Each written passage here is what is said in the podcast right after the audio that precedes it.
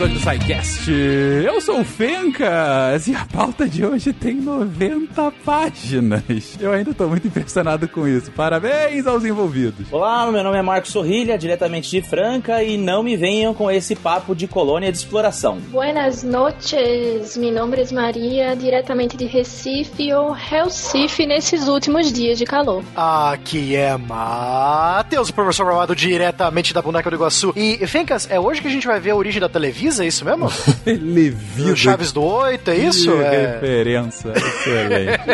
Chavo de Lucho. Salve meus queridos amigos da ciência, de Volta Redonda, Rio de Janeiro, aqui é Anderson Couto e de lo heroico a lo ridículo no hay más que un passo, Simão Bolívar. Bonito. Salve, salve, gente! Amiga da ciência, direto das Índias Ocidentais, do alto do Cerro de Potosí. Aqui é o indomável Mapuche William Spengler e o ouro vence os livres, libera os vencidos, absolve os malfeitores, condena os inocentes, faz os mudos eloquentes e emudece os loquazes. O ouro converte escravos em príncipes e príncipes em escravos. Francesco Petrarca. Esse Will sempre humilhando a gente.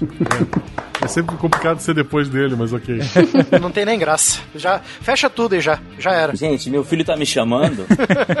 E diretamente do isolamento social, aqui é Marcelo Guaxinim e eu sou apenas um rapaz latino-americano. Você está ouvindo o SciCast, porque a ciência tem que ser divertida.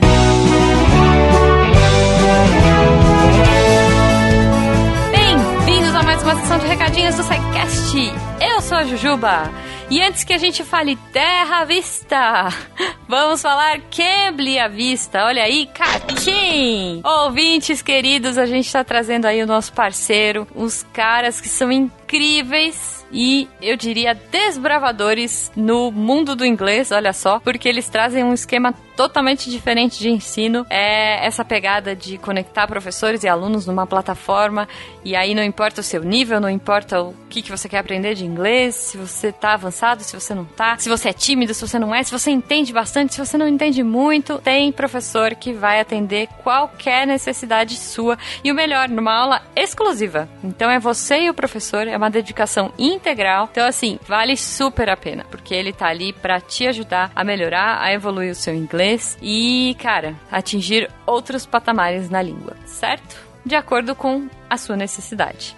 Então, se você quiser fazer uma aulinha teste aí, ah, você pode entrar na plataforma. Pode ser tanto pelo navegador quanto pelo celular. Então, você tem essa mais essa liberdade, né? Então, você entra lá no cambly.com, que é c a m b l y.com. Usa o código SciCast e ganha uma aulinha teste na faixa para ver se você gosta. E aí, se você gostar, enfim, você assina os planos, escolhe o plano que se adequa mais a você, que se adequa mais ao seu orçamento. Então, assim, o Cambly te dá total liberdade para encaixar o que você precisa, no quanto você quer investir, no tempo que você quer investir. Então, isso é muito legal. Eu acho que toda essa liberdade e toda essa exclusividade que o Cambly dá, cara, são incríveis e é por isso que a gente bate tanto na tecla e que a gente fala tanto aqui deles, porque eles são demais mesmo. Então, não deixe de ir lá fazer sua linha teste, aproveita o código do SciCast, faz o seu teste e depois vai me contar aqui, vem me contar nas redes sociais, vem me contar por e-mail. Aliás, redes sociais, arroba Portal Deviante, no Instagram e no Twitter. E, se for pelo e-mail, contato arroba.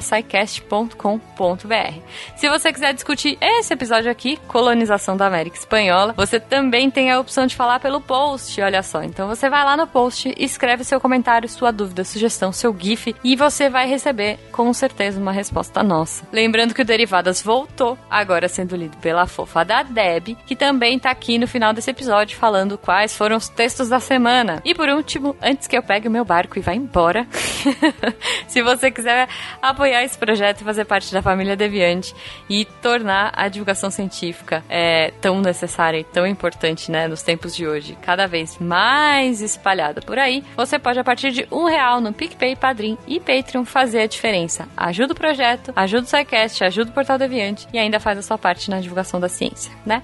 Muito obrigada obrigada pra todo mundo. Um beijo pra vocês. Espero que vocês tenham um ótimo final de semana. Lavem as mãos, se cuidem. Quem puder, fique em casa e vamos passar por essa junto. Espero que vocês continuem ouvindo, continuem nos dando feedback, sugestões, opiniões, que a gente adora saber e que a gente consiga pelo menos um pouquinho fazer companhia pra vocês nesse momento. Espero que todos estejam muito bem e que a gente continue aí, que vocês estejam todos aqui semana que vem pra saber qual será o episódio. Um beijo pra todo mundo, ótimas explorações aí nesse episódio e até semana que vem.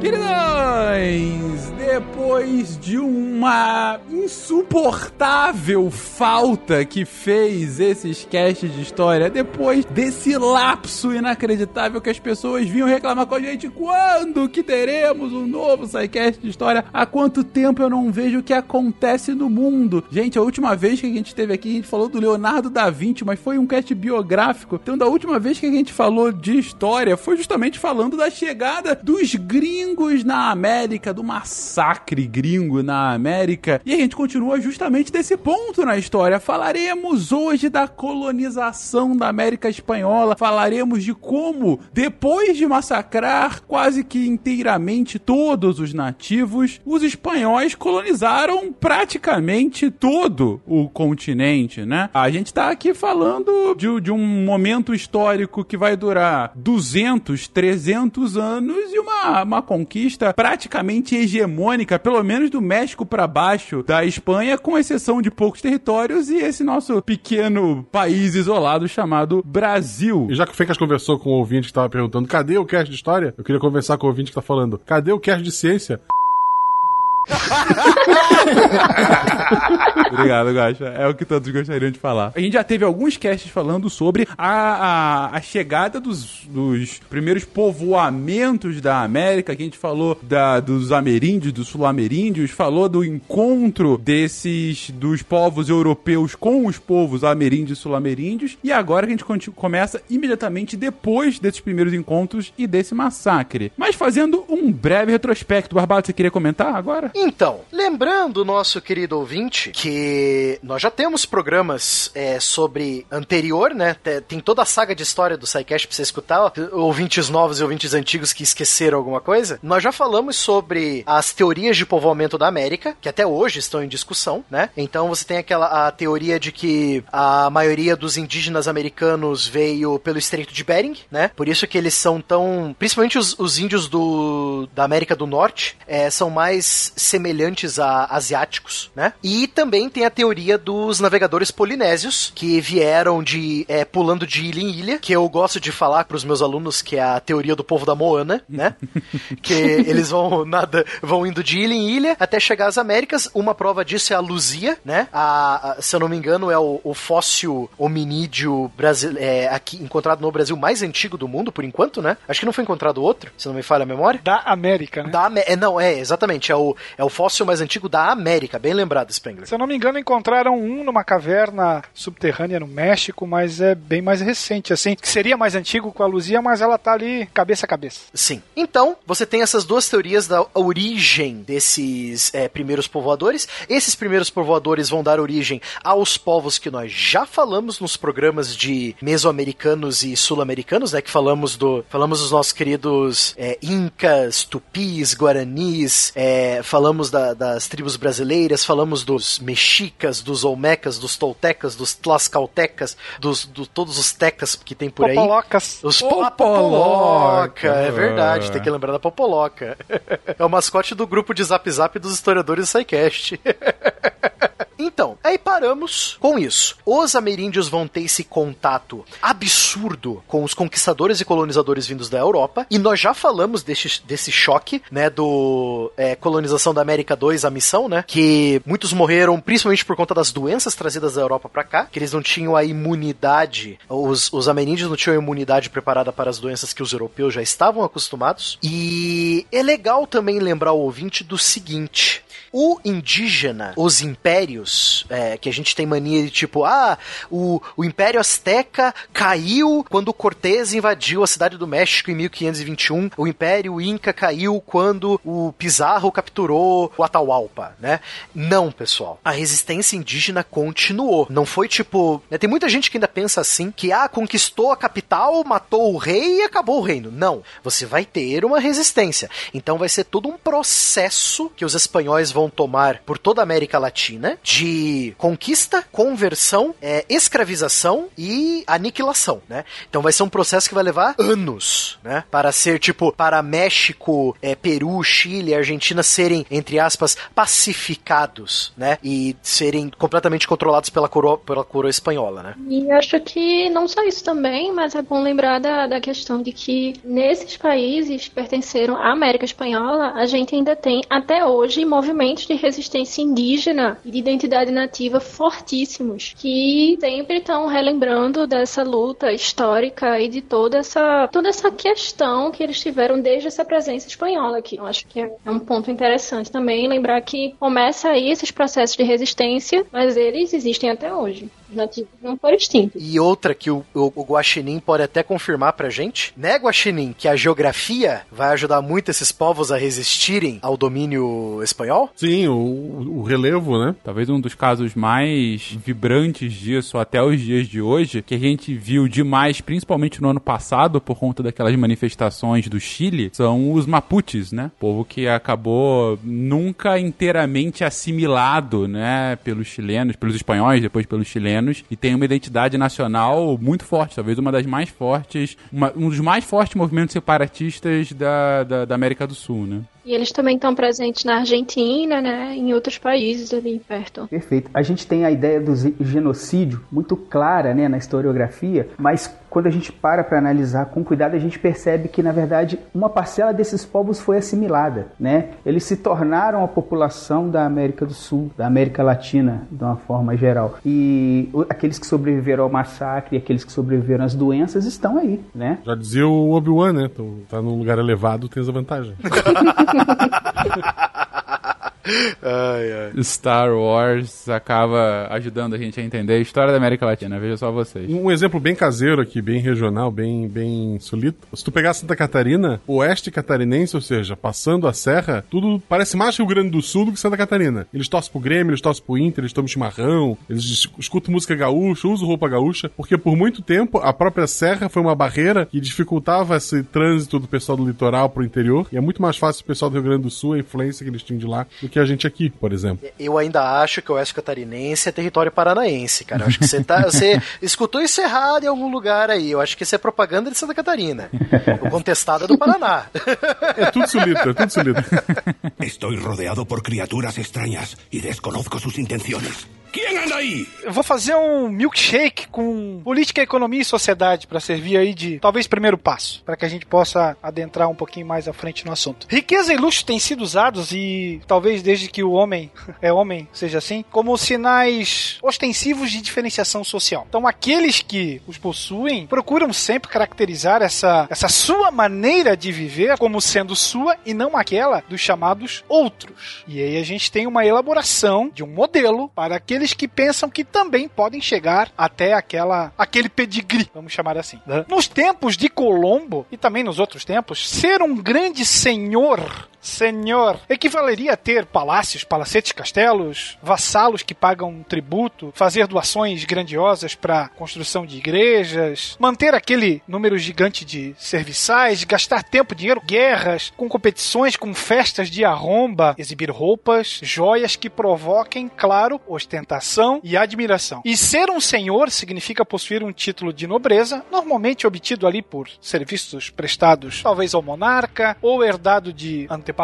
ou ainda até mesmo comprados literalmente a preço de ouro. A nobreza espanhola gosta de ostentar, gosta de abarrotar as suas mansões com objetos de prata, objetos de ouro. Peguei um exemplo aqui para deixar um negócio bem na, no- na frente do nosso nariz. Quando morre o Duque de Albuquerque, seus descendentes precisaram de seis semanas para fazer um inventário das 1.400 dúzias de pratos, 50 bandejas grandes e 700 pequenas, além de 40 escadinhas para subir até a parte superior dos móveis, onde ele guardava tudo isso. Todos os objetos eram de prata, inclusive as escadas. Então, riqueza, luxo, dão poder, impõem uma hierarquia social, acabam se constituindo verdadeiros valores de vida. E aqueles que trabalham no sol a sol com as suas mãos são pessoas com status social menor. Muitas vezes você vai encontrar a alcunha de miseráveis. A Espanha, durante e pós-reconquista, vai ser mais ou menos assim. Né? A gente costuma muitas vezes nos deixarmos levar por uma literatura romântica e pensar que logo depois da reconquista a Espanha se tornou um reino único é, através de uma monarquia absolutista oriunda do casamento dos cristãos, Isabel e Fernando. Não foi bem isso que aconteceu, né?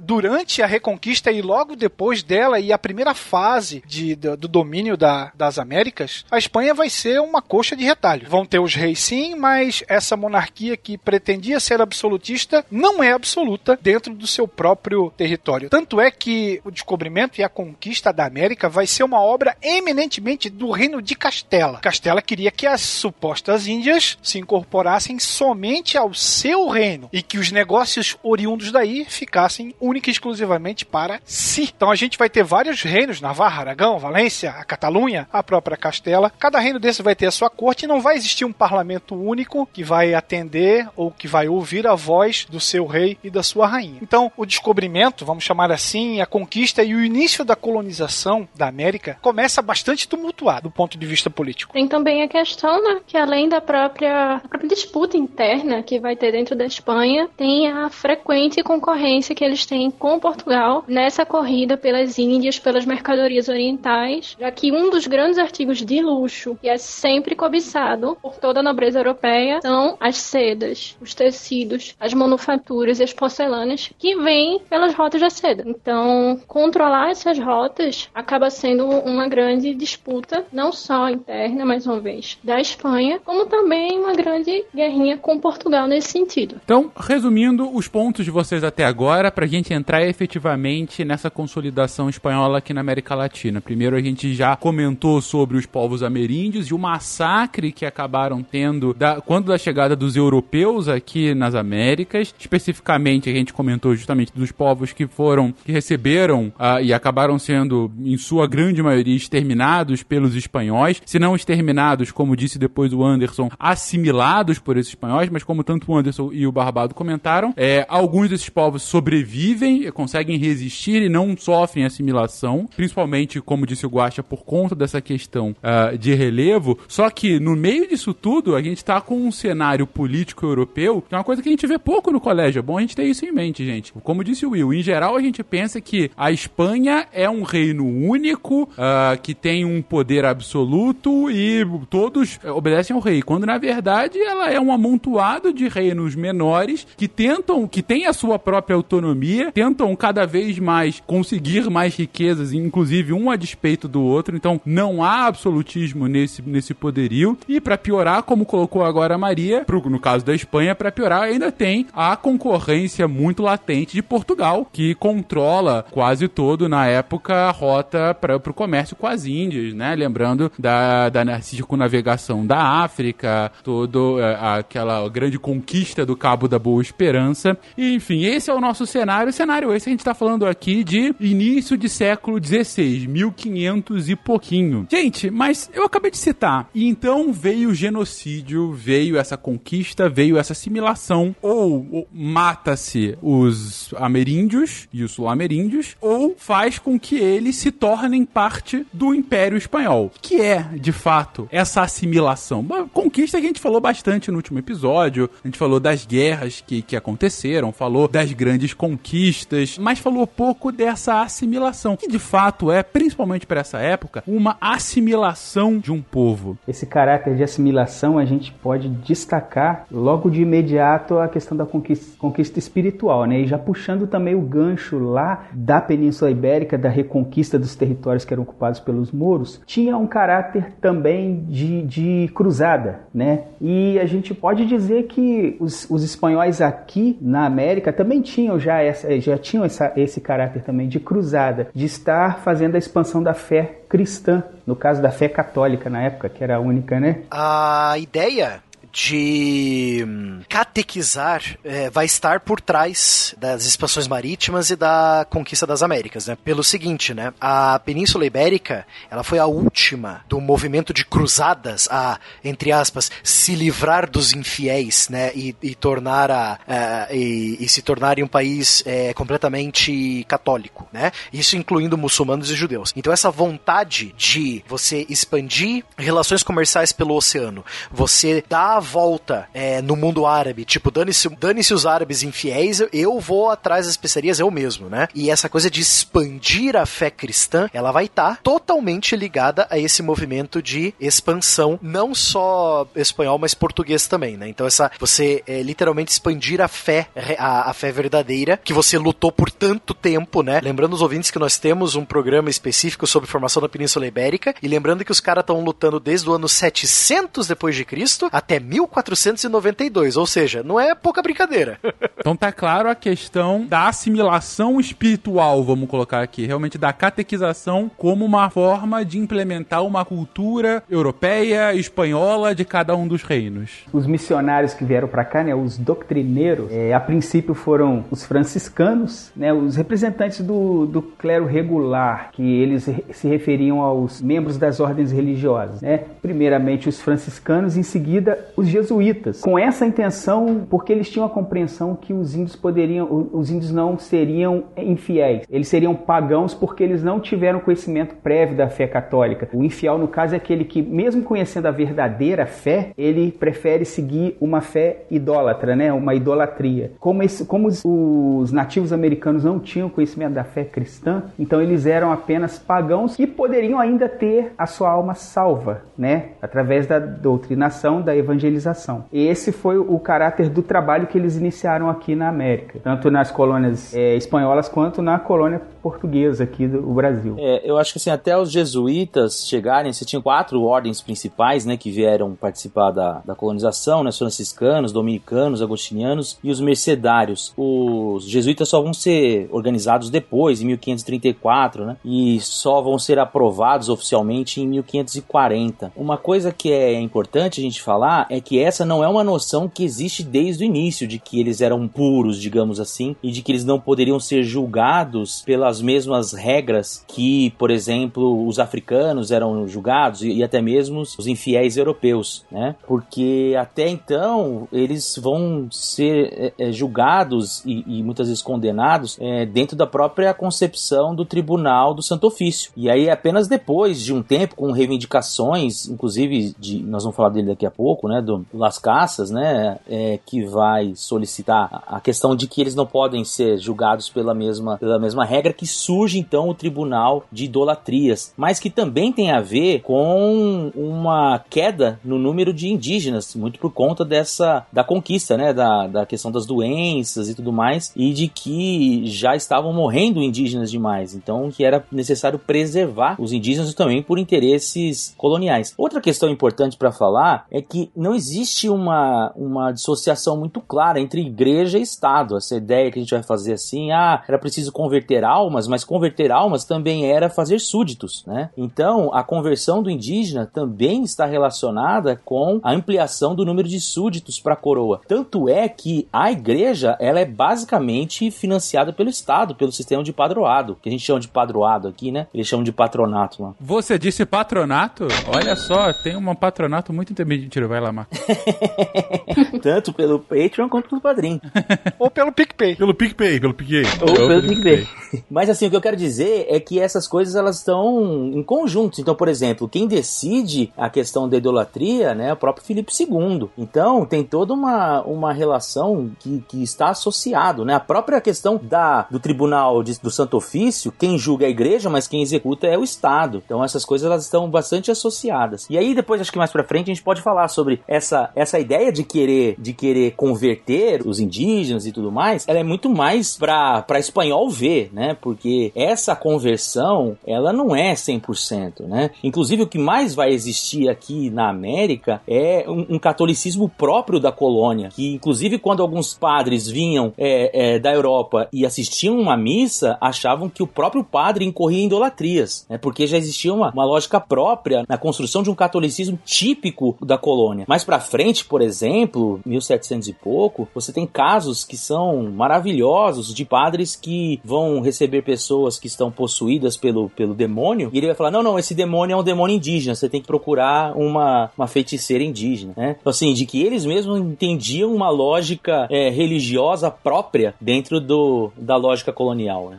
Não tem como você separar a ação da igreja do braço do Estado. Na verdade, a igreja vai ser utilizada como um grande braço do Estado para expansão dos seus domínios, para a colonização dos povos nativos, como o Marcos bem mencionou, é, sob o título de evangelizar essa, esse grande mundaréu né, de gente. Interessante também mencionar que tinha o dedo do Estado nisso tudo, eles que determinavam como era ou como não era, e esses clérigos e religiosos eram pagos desde a, a sua saída da Espanha e durante toda a permanência deles na colônia, bem como a construção das igrejas, pela coroa espanhola. Então você tem.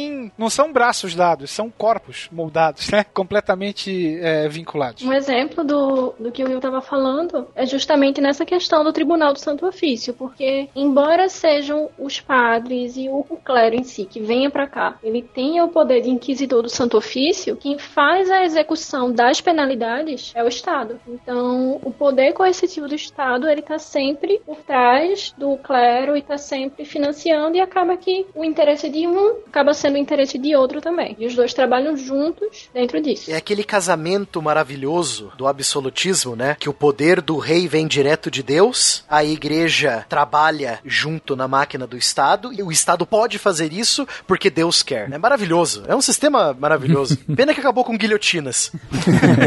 é, mas eu acho assim, sem querer polemizar, não tem essa distinção para eles, né? É, esse é o ponto. Isso. A gente pode dizer que são facetas do processo de colonização. Por exemplo, alguns crimes eram pecado e crime ao mesmo tempo. Tinham pecados que, que são crimes, né? Então, assim, pra gente existe uma distinção do que é pecado, do que é crime, enfim. Mas para eles é quase a mesma coisa. É que nós vivemos em um mundo pós-iluminismo, pós-revolução francesa. Que é aí que vai ter a separação. Então, nós estamos analisando com o nosso ponto de vista. Mas sim, na época, era tudo a mesma coisa. O poder judiciário, o poder do rei, o poder do Estado tem que vir de uma força superior. Que força superior a não ser Deus, né? Então é, é para eles é totalmente é, é, qual é a palavra? É umbilicalmente indissociável. É indissociável, é. Para eles é um, as, as, duas coisas é a mesma coisa. E não esqueça que a Espanha foi um baluarte do catolicismo na península. Então o inimigo da coroa, o inimigo do Estado, é um traidor da fé, é um traidor da moral católica. E sem esquecer também que não só na Península Ibérica, Spengler, mas como em toda a Europa, os reis de Espanha falavam que eles eram os mais católicos reis da Europa toda, inclusive falando que eles eram o braço armado da Igreja Católica. Não é à toa que dois países que deram tudo e mais um pouco durante a Guerra dos 30 anos, as guerras religiosas entre protestantes e católicos, foram os Habsburgo da Espanha e os Habsburgo da Áustria, né? Que por um tempo faziam parte do mesmo império, né? Lembrando que Espanha, o Império Espanhol, de toda a América Latina e as ilhas das Filipinas, é, eles controlavam todo o sul da Itália, controlavam toda a Holanda, controlavam toda a Bélgica. Os primos sentavam no trono da Áustria, que eram os imperadores do Sacro Império Romano. Então, os caras não tinham, tipo, limites, sabe? Porque eles podiam tudo.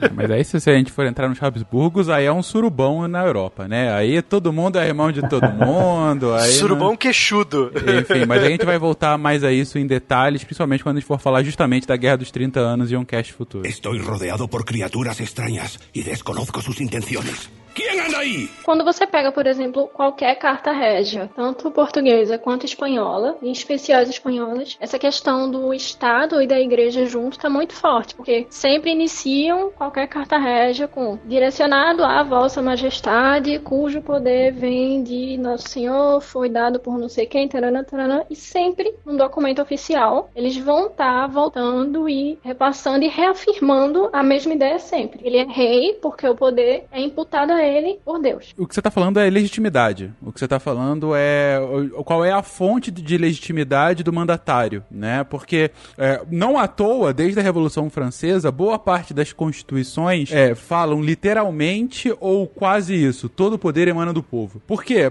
a fonte de legitimidade do mandatário, num presidente, um primeiro-ministro, é o voto popular. É aí que vem. a- a- é, é legítimo. Aquele cara pode me governar porque a gente criou um processo aqui em que a maioria da nossa população concorda que ele é o mais apto para ocupar, naquele espaço de tempo, o cargo do nosso líder. Então todo o poder emana do povo. Não só isso, as regras que eles têm que seguir, que ele tem que seguir, o mandatário, no caso a Constituição, ela foi escrita levando-se em conta um processo em que também foi o povo quem elegeu os constituintes. Ou seja, literalmente o poder emanou do povo. É- essa é a questão da legitimidade que vem principalmente a partir do final do século XVIII e do século XIX para quase todos os estados democráticos ao redor do mundo. Agora, essa mesma legitimidade hoje, que pra gente é óbvia, é uma legitimidade de maioria democrática e de outros pe- de pesos e contrapesos e outras instituições de democracia, nesse momento, pra Europa, a legitimidade tá vindo de vontade divina. O cara nos manda porque ele é um filho, um representante, a representação de Deus na Terra. O sangue dele é diferente do nosso. A gente é hierarquicamente inferior a ele e sempre vai ser assim. Então, por conta disso, toda a questão do mito da religião e do Estado estarem umbilicalmente indissociável é algo fundamental para justificar o próprio poder. E por isso é a re- reiteradas vezes, a gente, vocês viram que nos últimos 20 minutos, 15 minutos, todo mundo tá falando aqui a mesma coisa. A chegada europeia na América é consolidada quando a religião começa a ser espalhada aqui. Porque a religião é o traço cultural e se você segue aquela religião, você aceita que quem nos comanda é o cara que é filho ou representante de Deus. Não tem como eu questionar isso. Se eu, se eu consigo entender, se eu respeito o fato de que a religião católica é a única religião possível, que Deus é o meu criador e salvador, eu tenho que seguir todos os códices relacion... bíblicos que estão a ela relacionados, é impossível eu questionar o fato de que o rei de Espanha é o meu mandatário. Mesmo eu sendo um cara que nasceu no interior do que hoje a gente chama de Bolívia. Não importa. Eu aceito o poder divino, aquele cara é meu mandatário. É uma, é uma lógica que é muito fácil da gente entender é, essa imputação. E o porquê, mais uma vez, dessa de, de- da gente comentar. A religião é um instrumento muito claro de dominação nessa época, de absorção da, dos povos ameríndios à lógica espanhola. A, a- a religião também chega com o caráter de, de colocar os índios no formato,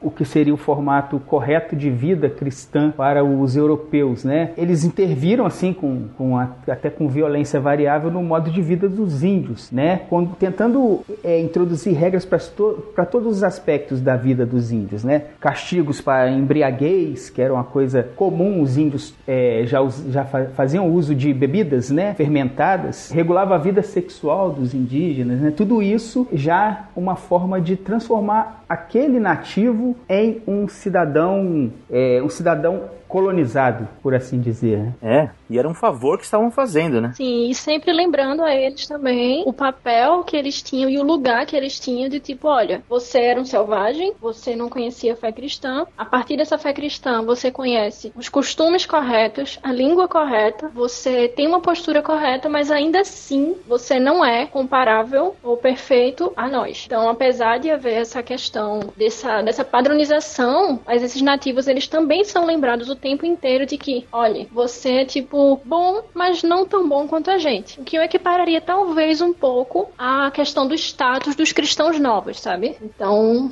tem essa distinção também social que os espanhóis vão sempre fazer questão de reiterar. A gente é melhor que você, vai roubar sua casa, matar sua família, mas tá tudo bem. Eu fiz isso porque é o melhor pra você. Isso, que Deus quis. É, é, é pro teu bem que eu tô te matando e te roubando. É, Então, é, é, o que o Guaxa está ilustrando bem da- da- do que a Maria comentou agora é a origem muito clara do que vai ser institucionalizado depois pelo imperialismo, né? É, nesse momento, a gente, a partir da religião, colocando uma hierarquia clara entre os povos, né? De um povo que já era cristão e dos novos cristãos, e como que uh, você sempre vai estar hierarquicamente inferior porque você acabou de descobrir, você acabou de ser iluminado, você antes tinha uma religião inferior, uh, não importa. E isso acaba sendo muito reiterado posteriormente no imperialismo, né? Como uma forma realmente de, inclusive, uh, muitas vezes utilizando argumentos científicos para justificar essa hierarquização. E outro ponto também era como essa generalização a partir da religião, ela acaba sendo usada também para apagar identidades individuais, no sentido de que não me interessa se a sua etnia é diferente da etnia de fulaninho, para mim vocês são todos índios e agora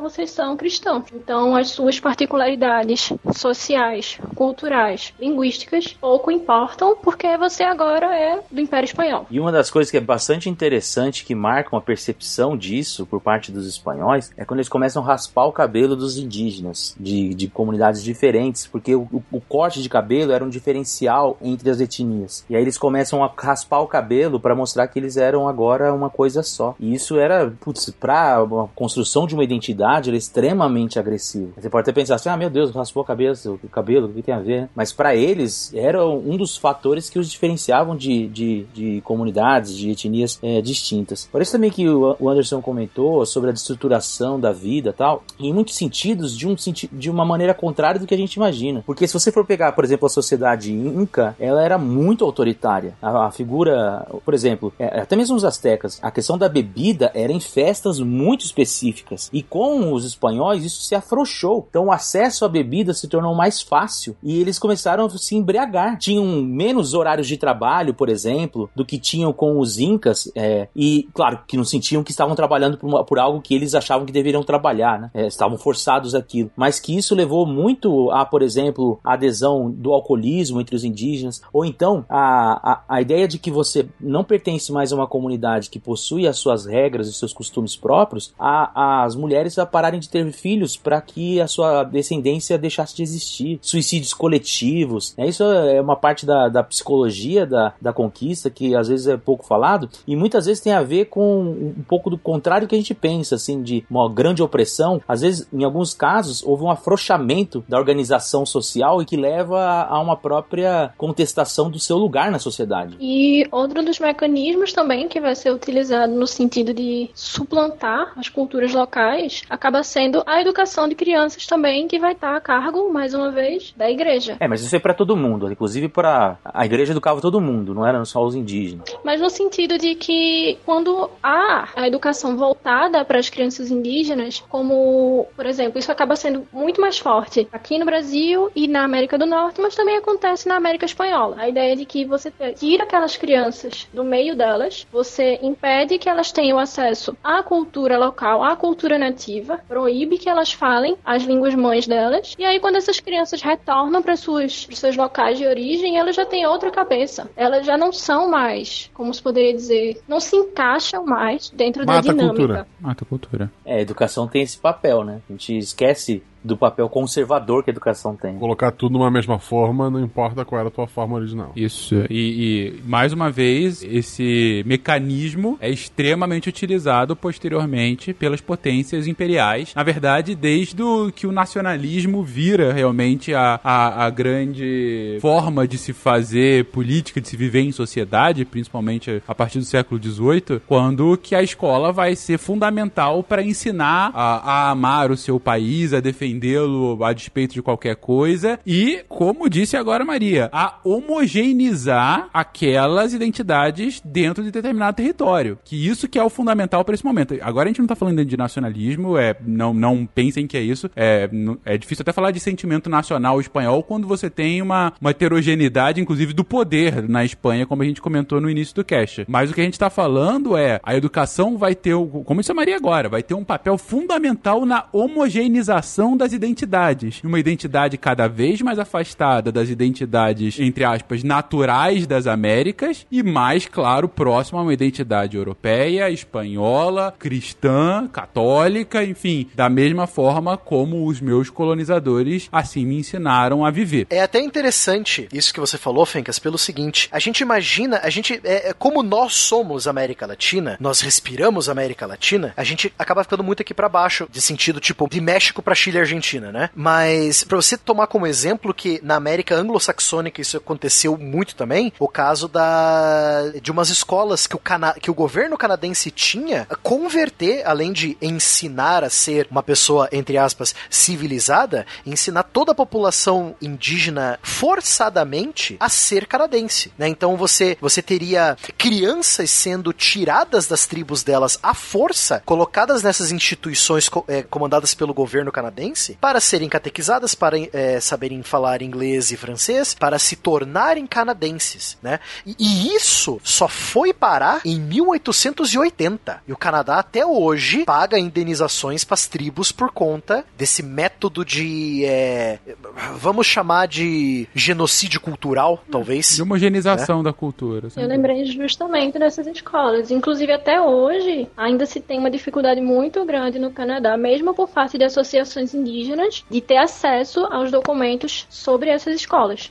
É, a gente não precisa ir muito longe. Rondon aqui, essa Isso. ideia. É, até mesmo é, nos Estados Unidos, na época da expansão pro oeste, a ideia de matamos o indígena, mas salvamos o homem, né? Matamos o índio, né? E salvamos o homem. Que é essa ideia de educar os filhos e tal. Ainda mais próximo, cara. Eu moro numa cidade cujo a fundação foi um colégio, um colégio de catequização. É. O- a origem de São Paulo é o pátio do colégio, do colégio jesuíta que vinha aqui catequizar os indígenas, né? Esse é o- o início de São Paulo ainda lá no, no meio do século XVI. Então isso foi uma, uma atividade que é feita, como visto agora, em toda a América, em toda a América, não só latina, em toda a América, do Canadá até o Chile, né? É, agora, a beleza dessa tragédia é que, mesmo assim, eles encontravam maneiras de continuar adorando seus deuses, é, continuar encontrando maneiras de é, manter partes das suas tradições. E você vê que isso era uma dificuldade também para a igreja. Então, assim, a gente tem que. Uma das coisas que eu não gosto de. Uma palavra que eu não gosto de usar é o termo aculturação, né? Porque a ideia de que você nunca mata uma cultura por completo. Você tem o processo de encontros de culturas. É claro, você tem uma cultura que se sobrepõe à outra com força e tudo mais. Mas o resultado desse encontro gera sempre uma mescla, né? Então, assim, por exemplo, por mais que você tenha todo esse papel coercitivo da igreja e tudo mais, lá em Cusco, eles vão ter que construir 12 igrejas em cima das 12 uacas que existiam para que os indígenas fossem nos dias que eles consideravam sagrados, que cada, cada uaca tinha um dia de, de adoração, e aí eles dizia- diziam, ah, tá vendo? Eles estão indo na igreja. Não estavam, eles estavam indo nos lugares que eles sempre foram adorar os seus, suas divindades, né? Então, é, mesmo assim, existiam mecanismos e, e, e, para vou usar uma palavra que já ficou batida, né? Mas para resistir, né? Existiam maneiras de resistência. Essa coisa, né, que o, o desertor fala, né? O- as pessoas que comandam têm uma estratégia e as pessoas que são comandadas possuem táticas de sobrevivência para burlar a estratégia, né? Então essas táticas de sobrevivência são muito interessantes assim e geram coisas que estão aí até hoje, né? Então se for pensar a própria Virgem de Guadalupe, ela é apropriação de uma, uma divindade antiga chamada Tonantzin, né? Então é, você tinha que forçar já uma similitude para que o catolicismo entrasse com, é, com mais facilidade, digamos assim. Eu acho que é importante também a gente lembrar desses processos. Eu fiquei muito feliz por ele ter lembrado da, da questão desse termo aculturação, que a gente vê muito em livro didático, em, em diversas outras mídias, e realmente é um termo muito problemático. Até pela questão das implicações futuras, porque como é que a gente pode falar de resistência indígena hoje? A gente não lembra que ela começou há um tempo atrás, sabe? Se a gente só fala dos mecanismos de dominação contra os indígenas, a gente esquece que eles não foram passivos, eles não aceitaram de forma branda e dócil. A gente acaba lembrando também que esse pessoal que tá lutando aqui hoje, que tá resistindo, eles já estão fazendo isso há um tempo. Então é importante também a gente estar sempre lembrando desse ponto. Essas imposições culturais e sociais, elas não foram de bom grado e elas não foram é, passivamente aceitas.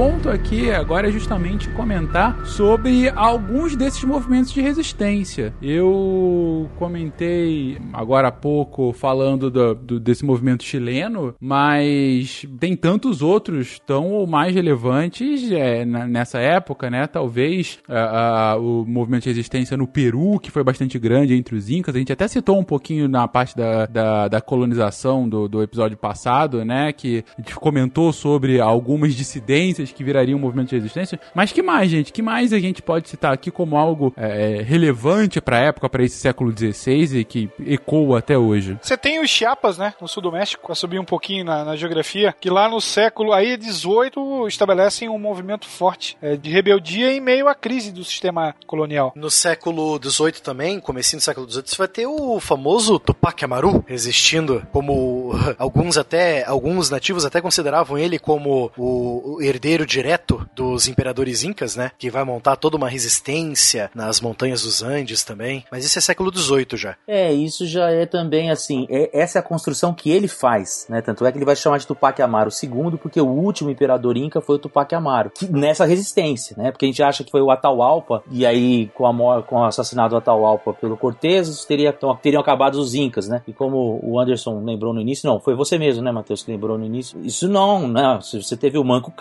Né? Que era o terceiro irmão entre o Huayna e o, e o Atahualpa. E depois continua, né? Com o próprio Tupac Amaru, que vai ser o último. E aí sim, existe assim, às vezes até uma dissociação, porque não se sabe exatamente. Confunde-se a história dos dois ao longo do século XVIII, né? Porque as mortes foram diferentes, né? E aí, dos dois, mas contam-se como se fosse uma morte só. Então, essa é uma construção que ele faz, né? No século XVIII, de que ele era, então, o herdeiro legítimo do trono é, inca, mas já sob uma perspectiva espanhola, de noção de herança, né? Então, vale lembrar, os incas res, é, resistiram por mais 40 anos depois da, é, depois da morte do Atahualpa, e você tem o último, é o, é o Tupac Amaru, primeiro, né? Que não era só Tupac Amaru. O outro era o, como que era? É Juan Gabriel Condor, Condorcanqui, né? Que vai se batizar de Tupac Amaro para fazer esse link com o passado. José Gabriel. José, tem que ter o, o sotaque. José Gabriel Condorcanqui. Isso mesmo, o próprio. É interessante lembrar que o último Tupac Amaro, ele vai justamente reivindicar os direitos dele, tomando uma noção de herança, como ele mesmo falou, de mais ligada à questão da monarquia espanhola, enfim, o que acaba mostrando que eles vão estar por dentro dessa, dessa maquinação, dessa máquina estatal, que os indígenas vão começar a se inserir e a compreender os mecanismos políticos que estão ao redor deles. E eles assimilam esses conceitos. É, quando a gente for falar de dependência, isso vai ficar mais claro. O Pac Amaro, que é filho de Juan Pac Amaro, né? e o último Tupac da história é um rapper, né? Bacana. Isso, foi o último da dinastia. Morreu jovem. E é interessante relembrar que esse novo Tupac, o José Gabriel, ele era assim um cacique de uma, de uma província chamada Tuita, e ele já tinha sido um aluno extremamente brilhante no chamado Colégio dos Nobres. Né? Então, claro, ele tinha traços de origem indígena, mas ele se veste como um cavalheiro espanhol e, e mostra um comportamento e uma cultura refinados aos olhos dos colonizadores. Já, claro, né? 200 anos de, da presença espanhola ali. E aí ele vai se levantar contra esse, eh, o que seria, na visão dele, um movimento brutal de exploração do índio, especialmente nas minas. A gente está citando aí alguns movimentos de resistência já no século XVIII, mas ainda no século XVI eh, aconteceram grandes movimentos de resistência, tanto no Peru, né? O filho do Huayna Capac, o Mancuína, iniciou um movimento de resistência em, em, sitiando a cidade de Cusco, que durou mais ou menos um ano, né? E depois seu filho continuou, o seu filho Sairi Tupac continuou por cerca de 10 anos a mais esse movimento, né? E no México também, né? É, a guerra de Micton, tô falando certo isso aí? Provavelmente não, mas tá certo. Agora tá. Fala com convicção. O que falar é lei. de 1541 a 1542, né? Uh, esse então você cita dois dos movimentos daquele momento para, enfim, tantos outros acabam acontecendo pontualmente, Ainda mas. Do século XVI, isso. Exatamente, para mostrar justamente o que a gente havia comentado, que essa assimilação, essa, essa conquista de fato dos povos não foi tranquila no início, como a gente viu no cast passado, e não continuou tranquila neste primeiro momento, né? E vai ter ainda diversas lutas, diversas revoltas pontuais, muitas delas com esse viés, mais uma vez, não nacionalista, mas esse viés que bebe das fontes de uma tradição que está sendo dominada pelo invasor estrangeiro, né? Que a gente vai ver ainda mais forte, principalmente no século XVIII e depois no XIX, quando ela acaba se misturando com o nacionalismo que vem da Europa, né? E acaba construindo o sentimento nacional latino-americano, muitas vezes que renega a dominação espanhola. A gente tem casos que até hoje você tem é, identidades nacionais cuja, a, cu, cuja construção é intimamente relacionada a essa negação da Europa e esse beber das raízes de um passado memorial. Talvez um dos povos, é, um dos líderes recentes uh, em que isso eu vejo isso mais claro. Bom, a gente tem tanto na Venezuela como na Bolívia, né? O Chávez tenta é, evocar muito a libertação da América, né? É, como um grande fato uh, e que deveria construir a identidade nacional de todos os povos latino-americanos, enquanto você tem o Morales, que na Bolívia é, tem toda a construção, até pela, pela ascendência dele, tem toda a construção dos povos indígenas locais como parte da construção da identidade nacional boliviana, né? É, mais do que isso, né? Alguns comparavam ele com, com o Tupac Katari, né? Que era o, o parceiro boliviano do Tupac Amaro, né? Então ele, vendiam ele um pouco como isso, a volta do Tupac Katari. A própria estrutura também da Bolívia, que reconhece duas bandeiras nacionais. Sim, Estado plurinacional da Bolívia, né? Isso, então acho que a Bolívia é o maior exemplo nesse sentido de é, construções culturais e identitárias que vão a, a favor da negação dessa imposição cultural europeia na América Espanhola. Eu acho que é o exemplo mais latente que a gente tem nesse sentido. É verdade. Você falou uma coisa bem interessante aí, Fencas, nessa questão da, da, da construção cultural. A própria historiografia tradicional já dava um caráter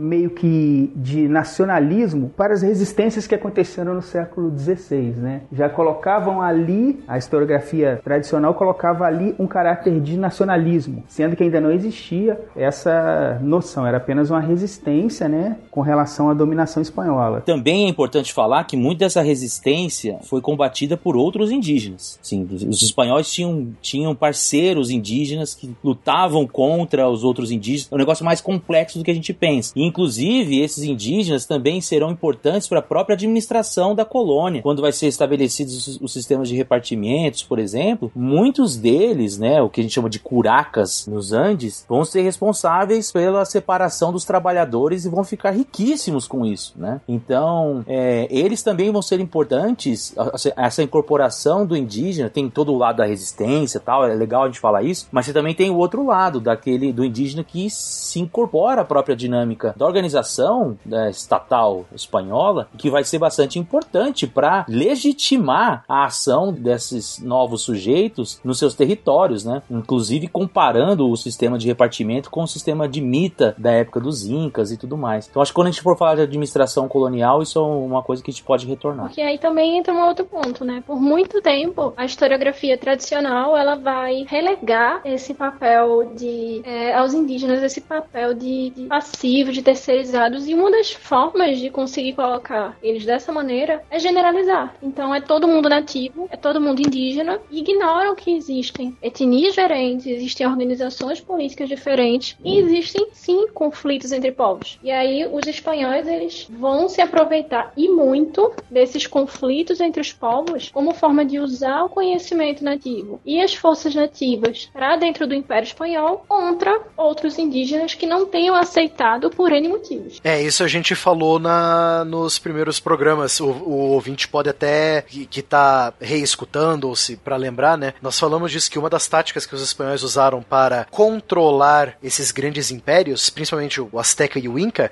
foi usar a própria política local a seu favor. Então o Império Inca já estava em guerra civil, o Atahualpa e o Huáscar estavam brigando para saber quem ia ser o novo o novo Sapa Inca, né?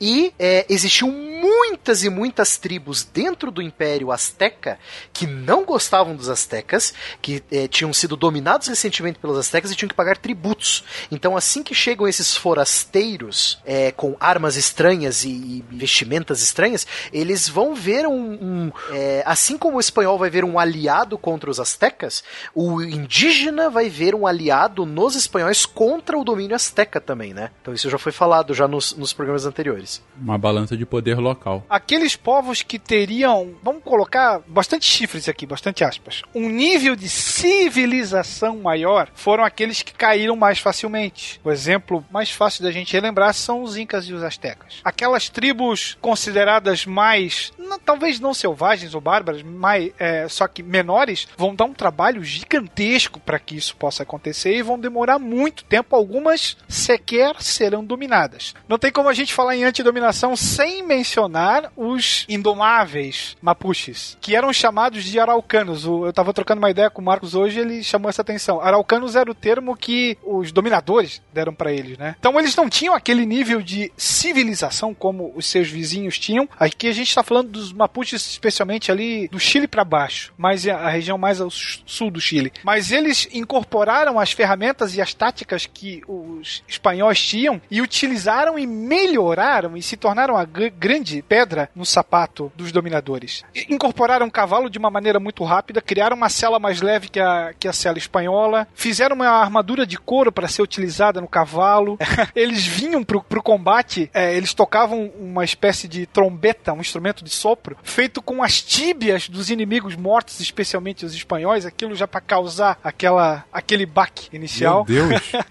é, e aí a, a, historiografia conta, especialmente a historiografia militar fala, né? Que se produzia um som muito triste, um som sinistro que, que apavorava os europeus. Eles criaram uma infantaria montada também, inovaram a arte bélica, colocaram um suporte para colocar um outro guerreiro combatente na lateral do cavalo para que quando ele chegasse ele desembarcasse e pudesse utilizar a sua lança ou seu instrumento de, de corte ou o seu arco. E aí ele pulava no cavalo quando fosse necessário, né? Habilidades essas que foram admiradas, reconhecidas, principalmente pela, criada, pela, pela sua criatividade de criar artifícios. Então você vai ter inúmeras armadilhas sendo feitas, é, fossos com, com arbustos espinhosos, você vai ter armadilhas que utilizam mais ou menos como. Lembra muito, muito, eu sei que eu vou cometer um, um anacronismo gigante, mas lembra muito os Vietcongs na guerra do Vietnã. Entende? Eles cortaram canais, sitiavam cidades, cortavam a água, e aí a cidade tinha um poço, eles cavavam um poço na lateral mais profundo para que a água não chegasse até a cidade. Cidade que eu digo, especialmente os fortes montados pelos espanhóis,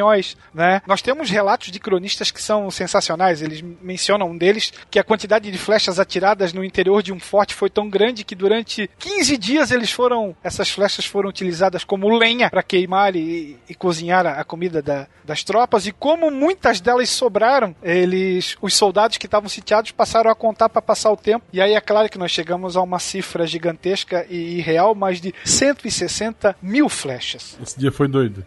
foi quarentena, né, deles. Tinha um cara no, no, Instagram contando quantos grãos de arroz tem num saco, ao vivo numa live. Olha só, é quase isso. Mas é como se os grãos de arroz fossem arremessados contra ele para matá-lo. Isso. Ele tinha uma ponta extremamente afiada. Né? Exatamente. um dos cronistas foi Marinho de Lovera, né, que acrescenta que, que mesmo os fossos cavados entre os fortes, as balas de arcabuzes, isso tudo foi ineficiente face à ação dos Mapuches. Tem umas histórias muito legais. Eles dariam um cast todo especial só deles, na real. Eu tô pensando aqui que daria um belo filme.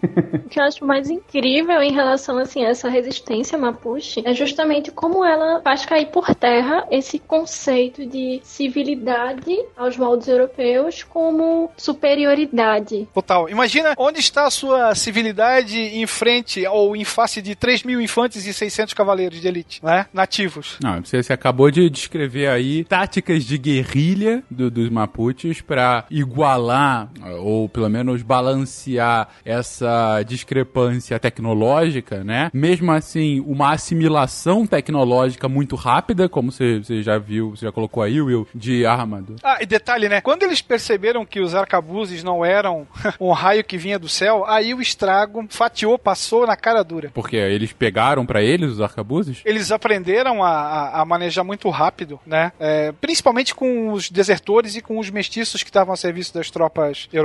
E aí você vai ter uma toda uma tropa de infantaria que vai utilizar armas de fogo, pólvora, munições obtidas de forma, né, dos inimigos derrotados. Existia até uma ideia de um de um mestiço para fabricar uma fábrica de pólvora, mas que não vingou no final das contas. Caraca. Eles tiveram vantagem do tempo também, né? Assim, eles puderam aprender e o avanço da arma química, biológica já tinha se espalhado, então eles já estavam se recompondo enquanto sociedade e tal, né? Mas é, de fato, assim, eles, eles também não vão ser dominados, inclusive, pelos, pelos chilenos, né? Os chilenos, depois, quando se tornam uma república independente e tal, não conseguem. É um processo de assimilação que meio que a, a barreira foi, foi caindo aos poucos, mas não foi por um conflito armado. Eles não foram dominados por armas nem contra os, os chilenos. Continuam sendo, como eu disse no início do cast, um dos povos cuja independência é, é um dos movimentos mais fortes na América Latina, né? Hoje tem um, um movimento de independência, tem um movimento de me deixem em paz, que eu deixo vocês em paz, né? Mas, de qualquer forma, é uma história que a gente pode talvez retomar em um cast futuro. Eu ainda tô um pouco assustado com instrumentos feitos de tíbia do, do seu inimigo. Realmente é algo que me assustaria, sem dúvida. Eu achei muito legal. Cara, cada um com seus gostos. É melhor do que a roupa de leopardo, né? Que os astecas É usavam. porque tu não é inimigo deles. Cara, imagina a minha tíbia, que é grande. Pra quem achava que as Carnix eram a inovação da arte bélica, né? Ou da banda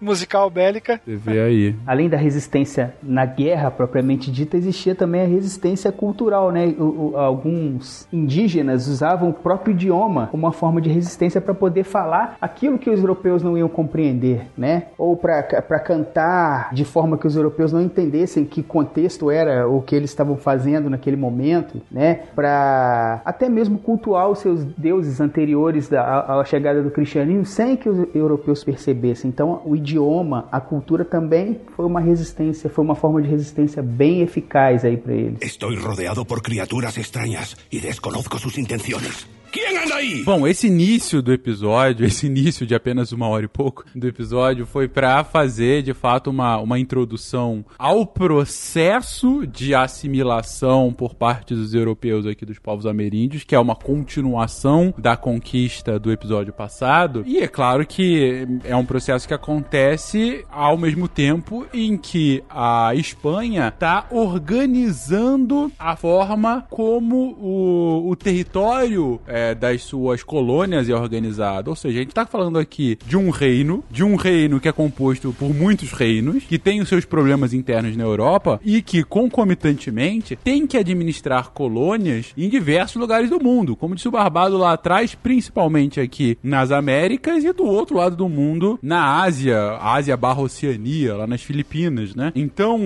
é um reino relativamente pequeno para um território gigantesco, com uma população muito maior do que a população ah, que tá europeia na Europa, e que por conta disso tem que começar a pensar como que vai fazer de forma administrativa essa dominação, para que o território não se desmanche, para que eles não sejam eh, surpreendidos por esses movimentos que ainda não se dão por vencidos, para que eles consigam de fato lucrar com as colônias que assim o têm. E aí eu pergunto para vocês, gente, como é feita essa organização administrativa, eh, esse domínio efetivamente político e prático e militar da Espanha aqui na América? Bom, como você mesmo disse, Fencas, assim como a própria Espanha tem que se organizar, ela sendo esse, essa, essa colcha de retalhos de vários reinos pequenos que se tornaram um só, você vai ter também uma colcha de retalhos pelo Império Colonial Espanhol e você vai ter os chamados vice-reinos aqui na, nas Américas.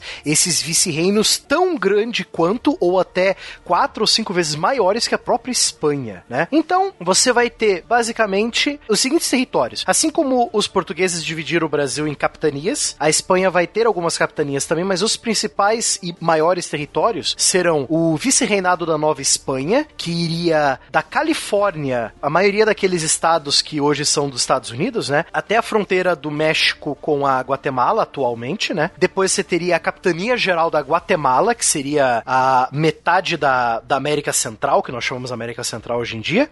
Você teria o vice-reinado de Nova Granada, que seria a, da outra metade da América Central, é, ali englobando é, Costa Rica, Nicarágua, Panamá, aí Colômbia e Equador, né? Aí do ladinho você teria a capitania geral da Venezuela, né? Ficou separada ali da, do vice-reinado do, do vice da Nova Granada. Você teria o vice-reinado do Peru, e isso é até interessante você pegar esse todo o território do Peru mais o que seria hoje o Acre e o norte do Chile, né?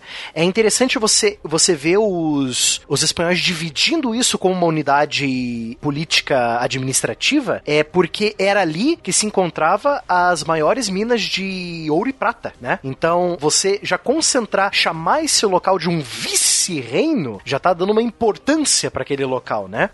Aí, logo mais para baixo ali no sul, você vai ter a capitania geral do Chile e depois englobando Bolívia, Paraguai, Argentina e Uruguai, você vai ter o vice-reinado do Rio da Prata, né? Que vai ser tudo aquilo ali. Isso tudo em volta do nosso Brasilzão português, né? É, acho que é importante pontuar aí que essas outras, esses outros vice-reinados que você mencionou, eles só aparecem no século XVIII. Até o final do século XVII, início do século XVIII, você só tem dois vice-reinos, que é o vice-reino da Espanha e o vice-reino do Peru. Por exemplo, o vice-reinado do Rio da Prata, ele só vai surgir depois com as reformas borbônicas, que entra lá no contexto das independências. Até porque Buenos Aires, que já existe desde 1660, mas ela era basicamente um território de piratas e comerciantes. E aí eles faziam todo um comércio com La Plata, né? Com, desculpa, com é, Potosí, que fazia com que os, a coroa perdesse o controle em determinado momento, né? De, de, de cobrança de impostos e tudo mais. E aí se instaura o, o, o vice-reinado do Rio da Prata para tentar controlar essa, esse governo paralelo, né? Digamos assim. Mais uma coisa que impressiona é como eles conseguiram, se você pensar aí, mais ou menos 1560, você já tem todo o território explorado pelos espanhóis e como ele consegue se manter quase que intacto, inquebrável até 1800, até vir as independências, né? Até 1810, a partir de 1810. E uma das coisas que é bastante importante a gente falar é a racionalidade que possuía a organização da colonização espanhola. É porque a gente tem essa ideia da colônia de exploração, colônia de povoamento, e que se a gente tivesse sido colonizado por ingleses, a gente é, seria melhor, né? Porque os ingleses são mais inteligentes e tal. Enfim, são piadinhas que existem desde que a gente foi criança escutando na escola. Mas não existe nada mais racional do que a colonização espanhola. Ela é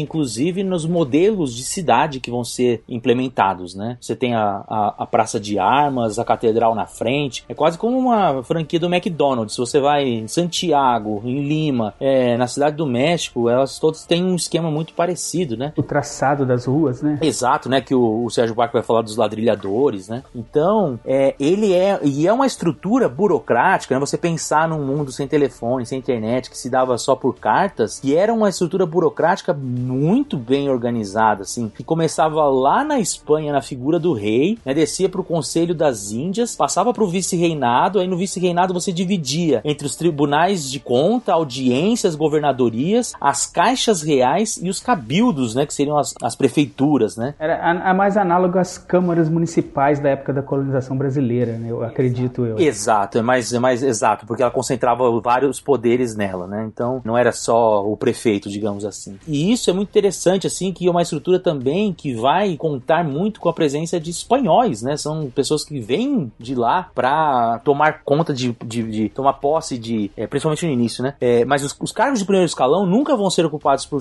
por criolhos, né? Por a, espanhóis nascidos aqui. Isso, inclusive, vai ser uma reivindicação na época da, das independências. E isso demonstra, né? Porque a, a opção da coroa de não tentar é, é estabelecer pequenos poderes, né? Tem um controle quase que absoluto de todas as regiões. Claro, isso é muito mais o que ela desejava do que de fato acontecia, mas dá uma dimensão de como era racional essa, essa colonização. Isso é uma coisa que eu gosto sempre de bater para a tecla, porque às vezes fica parecendo que ah, português, espanhol é lambão e tudo mais, né? Muito pelo contrário, né? Era, uma, era extremamente racional. Até porque, se você lembrar, enquanto que os primeiros ingleses no litoral do Atlântico Norte se acabrunhavam com os nativos de lá, na América Latina nós já tínhamos catedrais, universidades e muito mais. Exatamente, exatamente. Então a gente está falando aqui de uma, uma colonização que tem que ter uma racionalidade muito forte para conseguir funcionar, que acaba imitando, inclusive, características de é,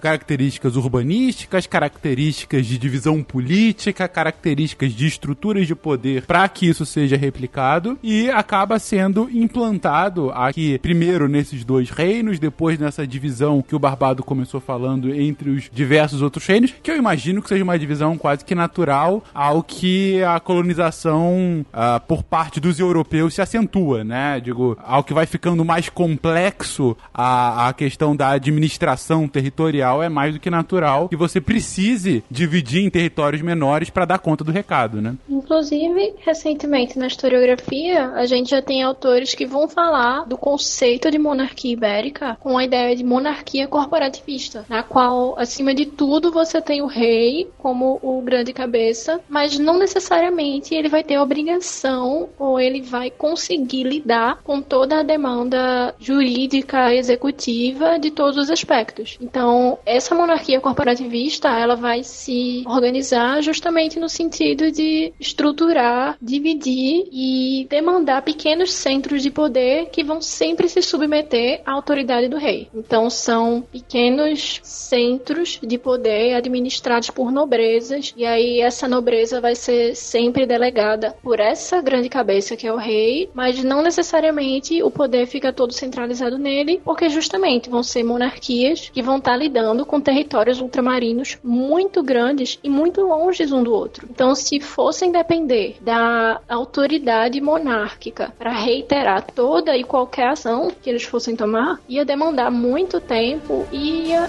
atrapalhar.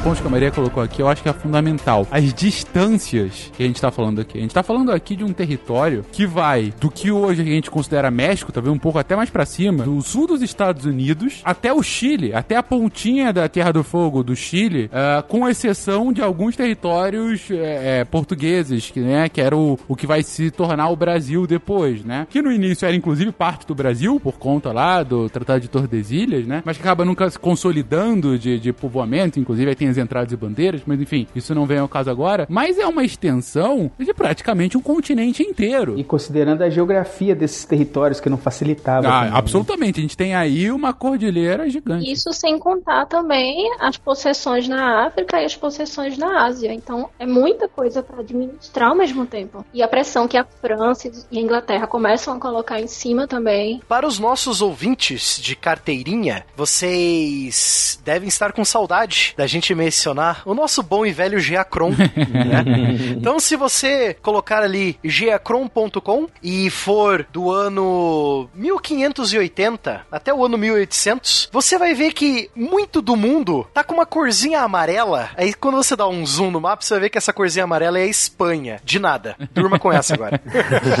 é. Metade do mundo é amarelo.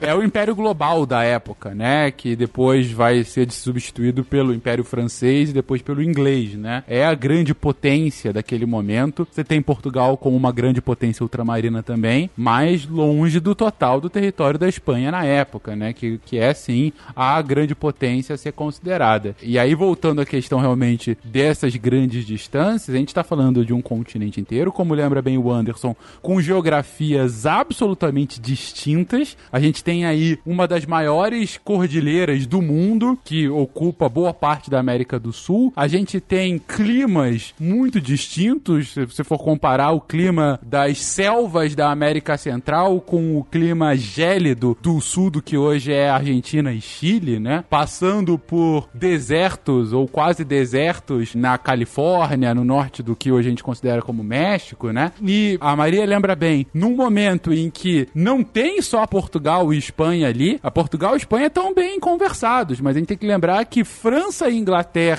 e Holanda estão também expandindo seus territórios ultramarinos, inclusive conquistando aqui e ali territórios portugueses e espanhóis. E a Espanha está tendo que defender também suas possessões das outras potências europeias. Então, a lógica de organizar em grandes reinos, ela ajuda num primeiro momento por conta de uma administração geral, mas aí vem o que a Maria comentou. É essa organização para baixo, essas hierarquias, que a descrição da Maria me lembrou muito uma descrição de feudos, né? De feudo e um grande reino. Você tem aí as possessões, a, a, a nobreza controlando os seus territórios, as, quase as suas posses feudais, e é, ali comandando tudo e administrando, sendo a lei e a regra lá, mas respondendo ao vice-rei daquela determinado reino, né? Da, da, da colônia ultramarina espanhola, que por sua vez responde ao rei de Espanha. É, não, eu acho que, acho que, acho que não. Acho que inclusive a, a, a, a, tentativa inicial em Cuba, ali na região da, do Caribe, foi um pouco essa de vassalagem. E ali ela percebeu que ela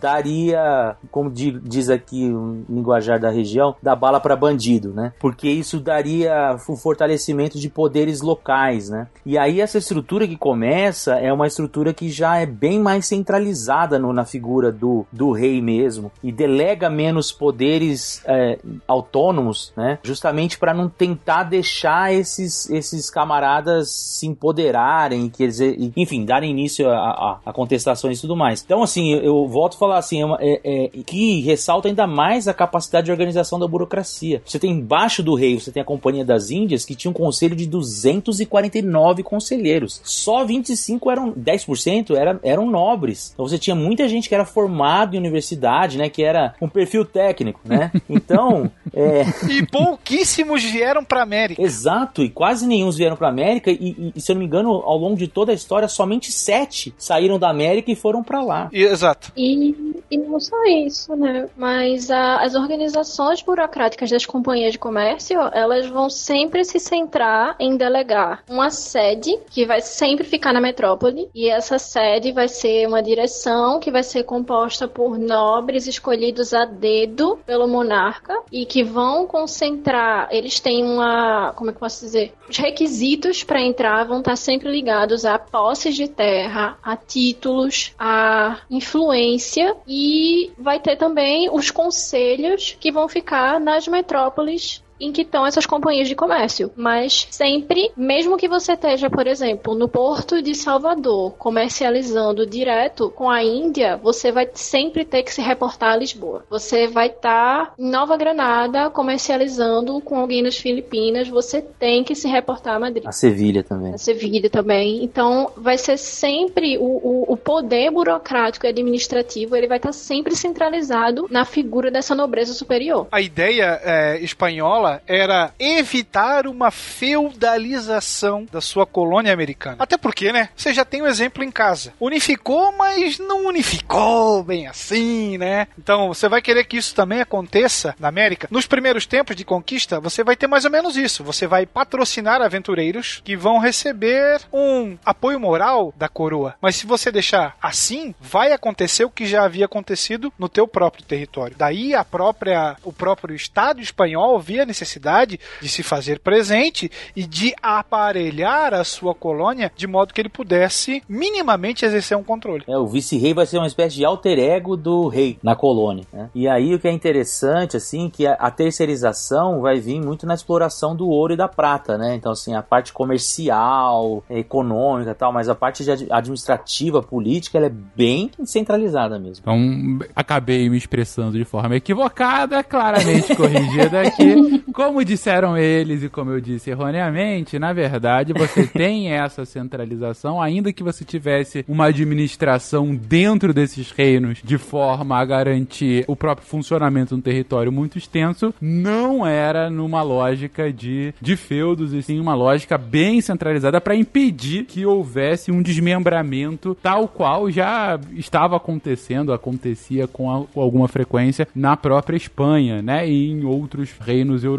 O ponto dessa monarquia corporativista que eu tinha falado antes vai ser justamente esse. Ela vai se diferenciar do modelo feudal a partir do momento em que você dá poderes a esse pessoal, mas com finalidades específicas e esse poder vai ser sempre limitado. Então as companhias de comércio vão ser limitadas, os poderes dos vice-reis vão ser sempre limitados. Tanto é que os vice-reis eles têm uma quantidade de tempo máxima que eles vão ficar aqui e eles estão sempre sendo trocados para evitar que aquela pessoa. Os governadores também. Os governadores de província também. Então eles vão sempre estar tá mudando para evitar que haja uma fixação no cargo, haja um acúmulo de poder, a criação de uma rede de influência que ameace a soberania espanhola. Então o conceito dessa monarquia é justamente esse. Não dá pra gente é, dar conta de tudo, abraçar o mundo de uma vez só, mas também não dá pra gente deixar essa galera fazer o que bem entender, sabe? Vamos criar formas de ceder, mas não tanto. É, mas mesmo essa estrutura rígida e organizada de administração não impediu a ascensão de elites locais, né? Claro, claro. Os cabildos acabaram se tornando, por assim dizer, feudos que atendiam muito mais o interesse das elites locais do que do, do, da população em geral, né? E aí acho que é um ponto também que vale a gente lembrar para ter noção de como esses poderes locais vão se articular, que é a diferença entre a elite criolha e a elite espanhola. Porque por mais que os criolhos aqui eles sejam etnicamente brancos, eles tenham o status de espanhóis e eles sejam uma elite, eles são sempre na hierarquia abaixo dos espanhóis que vieram da metrópole. E aí, essa diferença e acaba sendo crucial para, por exemplo, afastar essa elite local de cargos muito altos, cargos de grande poder, e isso vai fazendo com que essa elite arrume os meios paralelos de dominar esse poder, sabe? Então é importante também a gente lembrar isso. Inclusive casando juízes nomeados que vinham da Espanha com suas filhas e tudo mais, né? Mas é assim, porque os cabildos, só para as pessoas terem uma noção, elas é, é o que tá lá na ponta são as cidades, né? Então, assim, é o último braço, é, é a última terminação nervosa desse sistema que a gente está é, desenhando aqui. É, então, é, é, evidente, assim, né? assim, o negócio é muito centralizado, mas lá na ponta, essa centralização perde o seu poder. E aí, principalmente com o surgimento das fazendas, né? Então, dos fazendeiros, dos comerciantes, essas elites locais vão tomando conta é, e vão estabelecendo dinâmicas próprias na sua região, o que depois explica, inclusive, o fenômeno dos caudilhos na frente lá, né? Já no século XIX. É, mas por outro lado, é, é, é, contra eles, por exemplo, que a coroa espanhola vai fazer reforma burbônica no final do processo já da colônia, né? A partir de 1765, se eu não me engano, para tentar controlar esses poderes locais, né? E que vai dar, vai dar ruim, né? O, o Tupac Amaro é um desses poderes locais que vai se levantar contra. Então, assim, você tinha mestiços também que eram comerciantes e compraram seus títulos nobiliários e se fizeram importantes nas suas regiões. Então, é de fato, o Anderson tem razão, é, é nas, nos, principalmente nos cabildos, ali na ponta mais extrema dessa, dessa administração, você tem já a formação de, de elites locais e com uma lógica que tenta estabelecer subornos, né, nessa estrutura e tudo mais. Ah, eu perdi o timing para fazer o, o vice decorativo. Estoy rodeado por criaturas extrañas y desconozco sus intenciones. Quem anda aí? Pegando novamente o que vocês estavam comentando, esses vice-reis têm uma função emblemática de, de representação, alguns com mais, outros com menos destaque, mas um ponto que vocês comentaram, ah, eles estavam querendo fugir da lógica feudal justamente para o que não aconteceu, para o que aconteceu na Europa não se replicasse na América, só que isso fatalmente viria a acontecer algumas décadas ou séculos depois, dependendo do local, com o fortalecimento das lideranças locais, com o caudilhismo é, e que vai, em muitos países, desmembrar justamente com os movimentos nacionalistas aí já em século XVIII e XIX. Interessante a gente observar também que esses governantes locais eles tinham também uma função de manter um equilíbrio, de manter um, um caráter de negociação entre o que a coroa determinava e o que as elites locais iam aceitar realizar. Tanto é que em, algum, em algumas revoltas, né, em, em alguns momentos de questionamento do poder desses governantes locais, existia a fala sempre assim: viva o rei, morra o mau governo. Eles nunca rompiam com a coroa, mas eles estavam tentando romper com o poder local que não estava do agrado da elite, né? É, é vida longa ao rei, abaixo o, o mau governo. Isso. Então havia muitas vezes um dissenso contra o governante local, mas ainda assim uma contínua submissão à metrópole. Perfeito. Eu queria sugerir um, um livro que a autora ela foca mais no Brasil, ela vai falar um pouco sobre a questão ibérica no geral, que é corrupção e poder no século XVI, da Adriana Romero. E ela sempre fala muito sobre como a corrupção, entre aspas, não o conceito anacrônico que a gente teria hoje, mas o que seria, na visão da época, corrupção, como ela vai acabar sendo uma forma de fazer a máquina estatal funcionar aqui na América. Por N fatores, enfim. Então, eu recomendo como uma leitura interessante para ter uma noção desse panorama político, porque é muito complexo, de certa forma. É, porque você tinha, assim, a, a coroa fazia o máximo para dinheiro vivo, prata, né? Não circular na colônia. E aí você tem a figura dos comerciantes que faziam essa. atravessavam os, os, a, a, as, os campos de mineração e as fazendas, e esses caras vão dando cartas de créditos, né? Então esses caras vão ficando poderosos, né? Você tem, inclusive, entre a igreja, né? Porque a igreja vai receber dízimo e tudo mais, então ela vai fazer empréstimos é, para essas, essas elites locais. Então você tem, é, é, bastante complexo mesmo, assim. Eu acho que é muito legal, assim, que você, você comentou e, e o, Anderson, o Anderson também comentou, para a gente também não ter, ter uma visão de que tudo é muito mais complexo e mais dinâmico do que a gente imagina, né? O Marco comentou um negócio muito interessante, que é até legal a gente falar isso pro ouvinte. Você falou que a Espanha fazia de tudo para pro ouro e pra prata não, não circular tanto na colônia, né? Para mandar direto para Europa.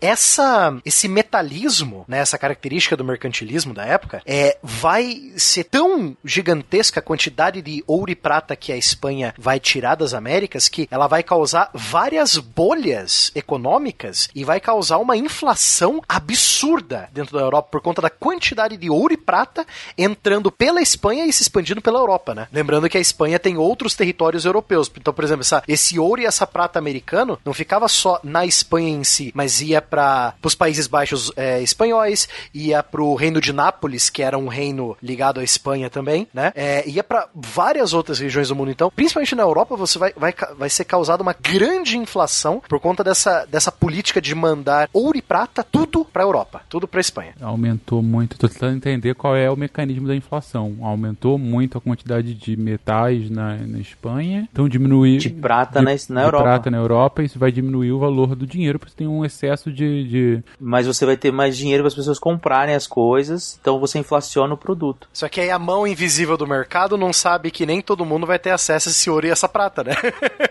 Entendi a lógica. É como se realmente a Espanha estivesse fabricando dinheiro. Exato. La, La Casa de Papel versão, versão século XVIII. Mas é mais ou menos assim, por exemplo, lá na frente, quando o acesso aos produtos que vêm pelas rotas da seda, ele acaba sendo mais, mais difundido. Então você tem preço das peças despencando, você tem várias casas de objetos de luxo que vão falir justamente porque tem muito produto no mercado para uma demanda pequena e nem todo mundo tem acesso a comprar aquilo, mas tem muita coisa para vender. E aí é mais ou menos nesse sentido que acaba sendo essa inflação também da prata na Espanha. É, o que alguns, como Fernando Novaes, tem um livro famoso, né, acumulação primitiva de capital, é isso que possibilita a Inglaterra se tornar a grande indústria é, do século XVIII, porque ela vai, é, é para ela que vai acabar ainda essa prata, né? Então tem, tem, tem várias discussões sobre isso. Sim, é uma questão muito, muito mais complexa.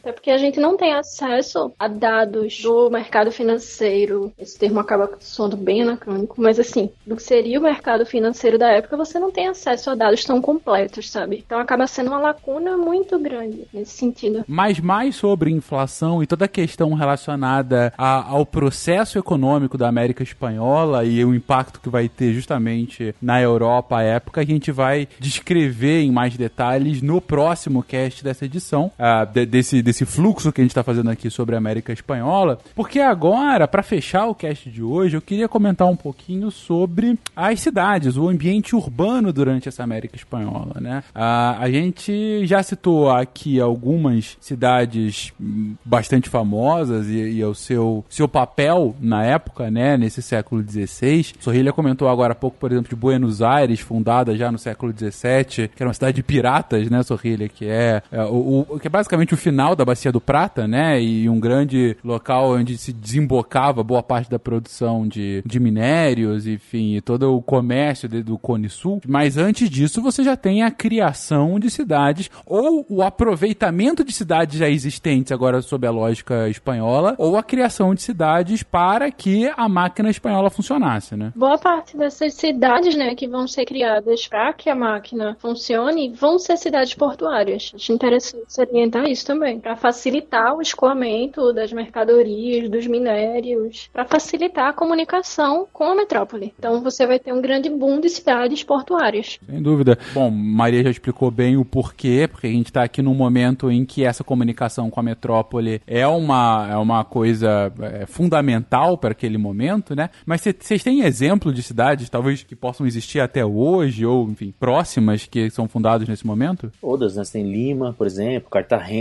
é a cidade do México, é, que não era portuária, né? Também, é depois Santiago, ah, enfim, você tem várias cidades que são, que são fundadas nessa época e que são importantes, assim. Então, assim, em Lima você tem o Porto de Calhau, né? Que era fazer essa comunicação com Cartagena. Cartagena era, era assim, tudo tinha que passar por Cartagena, né? Era o centro distribuidor, digamos assim, né? Da colônia. Mas você tem, assim, várias cidades, assim, que a gente conhece, mas aí você tem, por exemplo, a descoberta de ouro em Potosí, então, de prata, né? Em Potosí. Então você tem Potosí até hoje, né? É, quem gosta de, de, Libertadores da América, né? O Real Potosí. É, os caras jogam não sei quantos mil metros de altura. Você tem... Cusco já era a capital dos Incas, né? Mas aí é uma coisa interessante, porque diferente do que você tem com os mexicas, a, o vice-reinado do Peru vai ser fundado em Lima, né? E não na antiga capital dos, dos Incas, né? Que era Cusco. Diferente do que foi nos mexicas, que você faz a cidade do México. Depois drenaram todo o lago que tinha em volta de, de Tenochtitlan, né? Fizeram a cidade do México. Então Lima é uma capital nova, digamos assim, né? E que, e que vai dividir. Então assim, no Peru, durante muito tempo eles vão chamar República dos Índios e República dos Espanhóis, fazendo uma, uma distinção do mundo andino como sendo o mundo dos indígenas, e aí você tem muita presença dos, dos missionários, né? E Lima como sendo uma cidade muito espanholizada e com negros. Então, assim, todo o litoral do que a gente vai falar no próximo cast também, na né? presença do, dos negros e da escravidão na colonização espanhola em Lima, que vai dar origem a essa cultura criolha, né? do carrom, da comida criolha no Peru. É até interessante, Marcos, ter falado de Lima, porque se eu não me engano, eu e o Spengler, nós falamos sobre esse caso de Lima, né, Spengler, no último programa, que os espanhóis não aguentavam viver em Cusco por conta da altitude. Aí eles criaram uma capital para eles no litoral, né? Então essa coisa deles não estarem acostumados a morar a 3 mil metros de altitude. Né, Spengler? Eu acho que a gente falou sobre isso, A né? gente chegou, falou rapidinho. É. A própria fundação das cidades, dessas cidades, já tem, já, já é um ato político, né? Já tem um caráter ali de dominação também da Espanha sobre os povos locais. Tanto é que muitas dessas cidades têm o mesmo nome de outras cidades da Espanha, né? La Rioja, Cartagena, Medellín e, e assim por diante. O seu ponto aqui, Anderson, é a partir do momento em que eu tô criando uma cidade, colocando ela como meu território e nomeando com, na língua espanhola, eu tô fazendo, um, tô cortando meus laços com esse passado pré-colonial. E cidades nos moldes das cidades europeias. Molde das cidades, com, com conceito arquitetônico, inclusive, das cidades europeias, bem colocado. Estoy rodeado por criaturas extrañas y desconozco sus intenciones. ¿Quién anda ahí? E o que é legal, assim, é que é dentro disso que nós falamos, assim, porque assim, essas cidades que são principais, você tem cidadezinhas menores, né? Do, toda, todas as cidades têm seu cabildo e às vezes se a cidade é o lugar onde é, tem o vice-rei ou o governador, ele exerce a função é, de administração do cabildo e tal. Mas é legal porque também vai desenvolver dentro dessas cidades maiores um sentido de identidade local, né? Isso vai ser importante lá na época da independência, porque é, ao contrário que é da imagem que a gente tem de um espelho quebrado, né, com a independência como se fosse uma fragmentação do Império Espanhol, é o contrário. Você tem o poder do regionalismo que vai cooptando as cidades ao lado para sua zona de influência. E aí a cida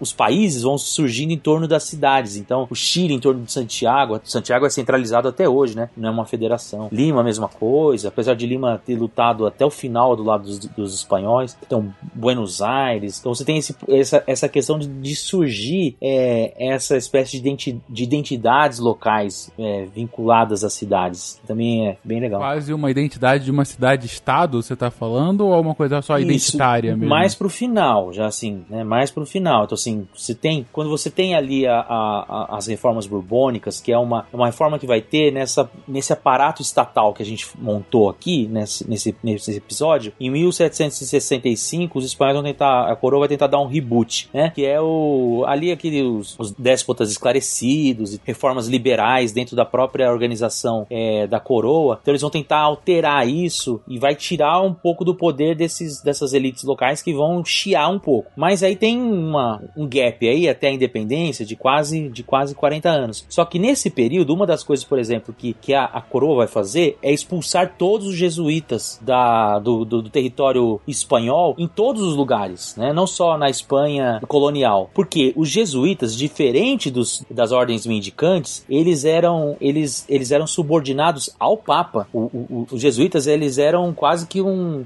tinham um, uma saleta especial no Vaticano, assim, eles, eles não obedeciam ao rei. Então eles associam que a presença dos jesuítas era uma forma de empoderamento da igreja contra eles, né, na organização, nesse, nessa reorganização da sua governança, né. E aí os padres começam a ir embora, só que eles tinham nascido nascidos todos aqui, mesmo sendo jesuítas. E eles começam a escrever cartas, contos, é, livros, é, romances e tudo mais sobre os lugares de onde eles vieram. E aí então aí começa a desenvolver uma espécie de proto-nacionalismo boinairense, limenho, de Santiago, que aí vai ser importante na organização pós-independência, mas isso aí a gente vai ter mais uns dois casts pra frente. Não é à toa que um, um grande líder local que também vai ajudar, é, que a gente vai falar também também sobre a independência do México lá para frente, né?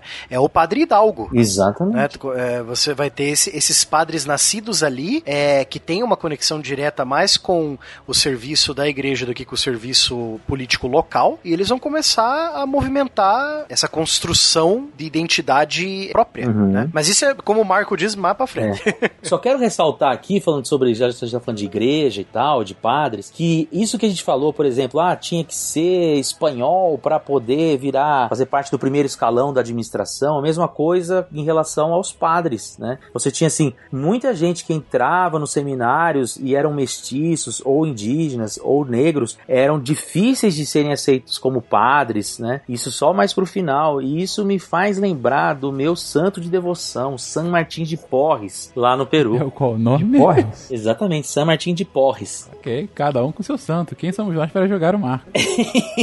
Bom, mas ele tinha um poder muito muito legal. Ele era visto em vários lugares ao mesmo tempo. Mas eu gosto dele só por causa do Porres. Não, eu pude imaginar. Mas, mas bacana o que você colocou. É mais uma vez aquilo que a gente começou o cast com isso, né? A religião como uma forma de dominação da metrópole sobre a colônia, inclusive na possibilidade ou não do colonizado ascender numa carreira, né? É, religiosa, né? Numa posição hierárquica superior, mesmo dentro da religião, é, replicando essa hierarquia inclusive como uma ameaça ao poder, né? Eles começam tão amiguinhos lá no começo, no final sendo visto como uma ameaça a esse poder. Porque eles vão começar a associar que, por exemplo, os jesuítas podem organizar os índios contra eles, a igreja tinha acesso a crédito, então ela tinha os fazendeiros na mão, ela tinha, é, por exemplo, os jesuítas tinham as principais chácaras que produziam é, café, entre outras coisas, ali na, na região de Lima, por exemplo, que você, então assim, eles também tinham acesso aos, escravos. Então, é, é, dava uma noção de que eles poder, que eles tinham poder, por exemplo, se eles resolvessem se, se organizar contra a coroa, isso de fato vai acontecer, como o, Barbado falou, no México, em outros lugares, você ter várias figuras que vão, vão meio que se levantar contra, contra a coroa espanhola já no final do século XVIII. A princípio, essas cidades tinham até o caráter de segregar, de separar os povos nativos em determinado setor da cidade e os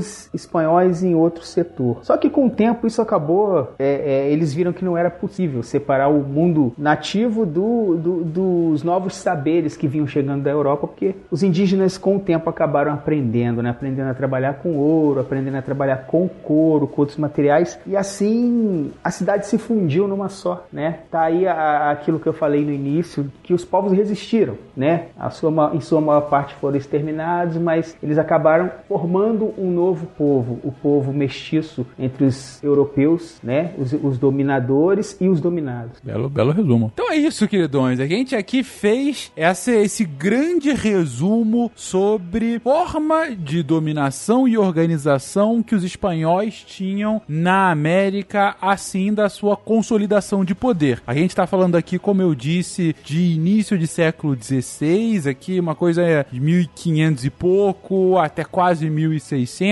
Falamos sobre as estruturas administrativas, falamos sobre como essa consolidação se deu por meio da religião e por que se deu por meio da religião. Falamos sobre a importância do vice-rei, importância das cidades e como essa, essas cidades vão ter uma preponderância tanto de um ponto de vista político como de organização econômica, quanto inclusive de um papel identitário inicial. E fizemos então um grande primeiro passo para falar sobre essa América espanhola. Mas, como eu disse logo na minha introdução, essa pauta tem apenas 90 páginas e a gente está chegando aqui na página número 33. Então significa que tem muita coisa ainda para falar. No próximo episódio, a gente já começa falando sobre a economia dessa América espanhola, como é a organização do trabalho aqui, como é o impacto dessa entrada de, de ouro e prata na Europa, como a, a, a forma de organização econômica vai impactar a sociedade da América espanhola como um todo e como isso vai fazer com que o motor da história continue girando aqui na América Latina. É interessante notar que desse ponto a gente consegue ver por que, que a América Latina, né, a América Espanhola tem aquela ideia do, é, de ser um povo extremamente caliente. Prova disso era as festas do Cabildo.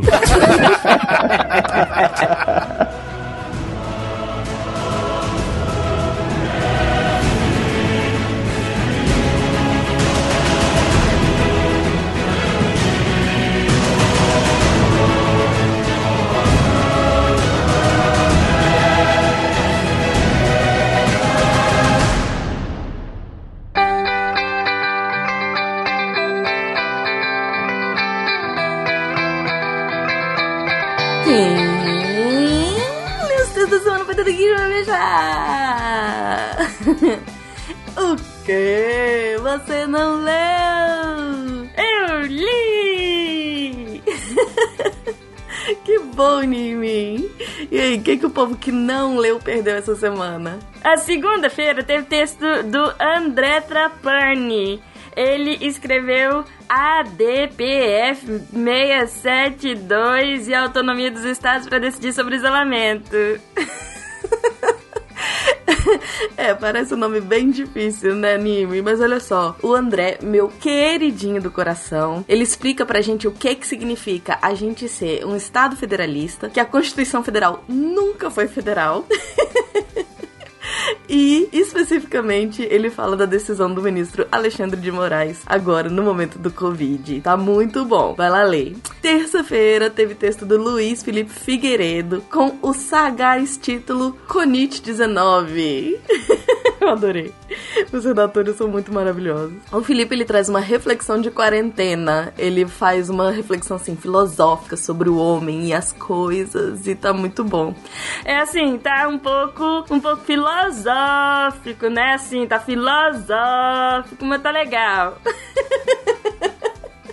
É isso, gente. Tá bem filosófico o texto, mas tá maravilhoso. Quarta-feira. Quarta-feira teve a parte 2 do conto O Réveillon na Paulista, do Marcel Vitorino. Ele continua o conto maravilhoso e aterrorizante que ele fez. O link pra parte 1 tá lá no comecinho. Mas esse texto pode ser lido sozinho também. Você gostou, Anime? Ah, eu gostei. Ele escreve assim muito legal, né? E a história é muito boa. E eu quero saber já o final. E aí, Marcel, quando chega a parte 3, a parte 4, a parte 5? Conta, conta, conta.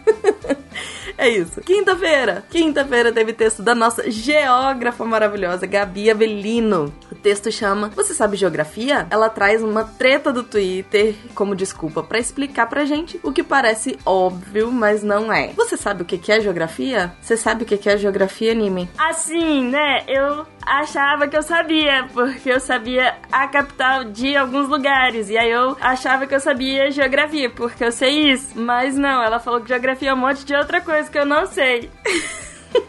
é isso, gente. Geografia é muito mais do que decorar os nomes de lugares. E sexta, vamos pra sexta correndo que já tá passando o tempo. Sexta teve resenha da incrível Isabela Fontanella. Ela é muito maravilhosa e ela resenhou Cidade das Garotas. É um, um texto maravilhoso. Texto não, um livro incrível. A resenha tá absolutamente maravilhosa. É incrível, imperdível. Corram lá pra ver. Todos esses textos você encontra onde, Nime? No site deviante.com redatores.br. Isso. E eu lembro vocês também da nossa hashtag Desafio Redatores Deviante. E vou terminar também lembrando que se você quer se tornar um redator deviante, é só mandar e-mail para contato@saicast.com.br. Aqui é a Deb Cabral, editora do portal Apagando a Luz da Torre Deviante. Anime! Se a ciência não for divertida, tem alguma coisa errada. Tem que ser divertida. A coisa mais divertida que tem é a ciência.